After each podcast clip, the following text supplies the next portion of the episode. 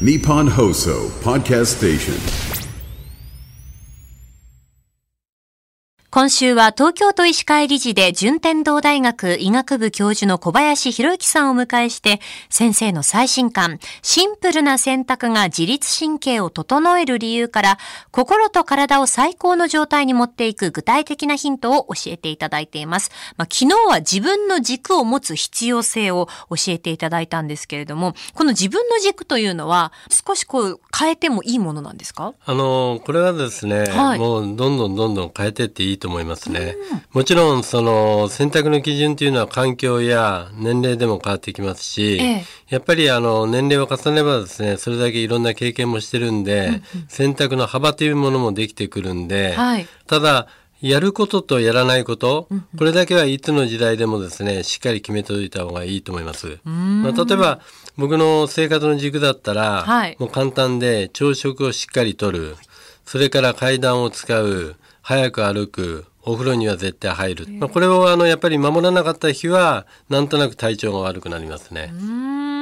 でもこれを通して一つのやっぱり健康っていうのが先生にとってのこう軸になっているっていうことですよね。そういうことですね。はい。例えばですけれどそのアスリートでもなんかこう決まった動作をしてからプレーに臨んだりする方って多いなと思うんですけれどもこれもまあ一つの軸になるかなと思いますがそうですね。はいあの、まあ、イチロー選手しかり、それから羽生結弦君しかり、それから五郎丸歩夢君しかり、はいやっぱり現役の時にルーチンの動作ってんで話題になりましたよね。なりましたね。で。これあのルーティンさえ決まってれば迷いがなくなる、いや今回はこうしようかああしようかって考えてると次の演技に影響してしまうってことで、これ我々も一緒だと思うんですよね。ええええ。特に今回コロナ禍でですね、今ポストコロナって言われてますけど、はい。かなりうつの方が増えてきてるというデータがあります。でこれはやっぱりこれまでの生活と変わってきてしまってまた劇的にまた変わった生活に入ったとはい。いうことでついていけないと、だからそういう中で乱れないようにするために自分の軸生活の軸を作ってですね自分のルーティンを決めるっていうことも重要なことだと思いますね。日常生活でルーティンを作るとしたら例えばどういったことがありますか？例えばですね、はい。僕なんかもそうなんですけども必ず教授室に行ったら朝一杯のコーヒーを5分から10分かけて飲むんですね。これをルーティンにしてます。はいでそうすることによって一日の流れが読めてきて、ミスが少ない。まあそれが日記に書かれてたんでそれを取り入れたんですね。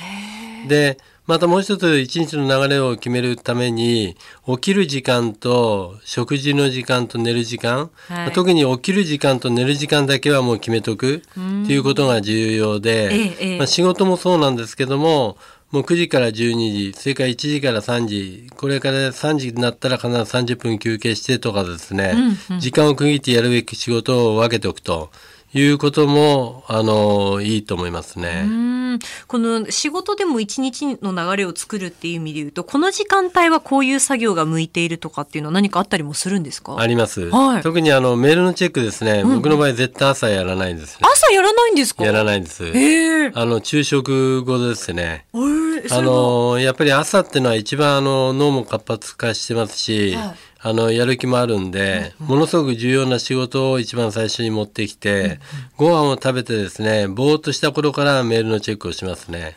で重要なメールだったらですね何回も電話もかかってきますね。でやっぱり帰る前の1時間っていうのはですね今日一日のまとめと明日の準備をしておきます。そうすると明日あの大学へ行った時でもすぐに仕事に取り掛かれるっていうことで流れがいいですね。う今午前中の時間が一番こういいっていうことを教えていただきましたけれど仕事だとどういったことをするのが一番いいですかね？あのやっぱりあの重要な会議決め事をし決めないといけない。はい。っていう流れを決めなきゃいけないっていうあの貴重な時間に使った方がいいと思いますね。どうでもいいですね。会話とかどうでもいい会議とか、はい。まあ、どうでもいいものに関しては全部午後に持ってった方がいいですし午後は特に片付けの時間にした方がいいですよ。片付けの時間動いてますからねただでさえあの血流が悪くなる時間帯ですから、はい動くことによって血流も良くなるんで片付けの時間に当てるっていうのも一つの工夫ですね。えー順天堂大学医学部教授の小林博之さんにお話を伺っています明日もよろしくお願いします、はい、よろしくお願いします。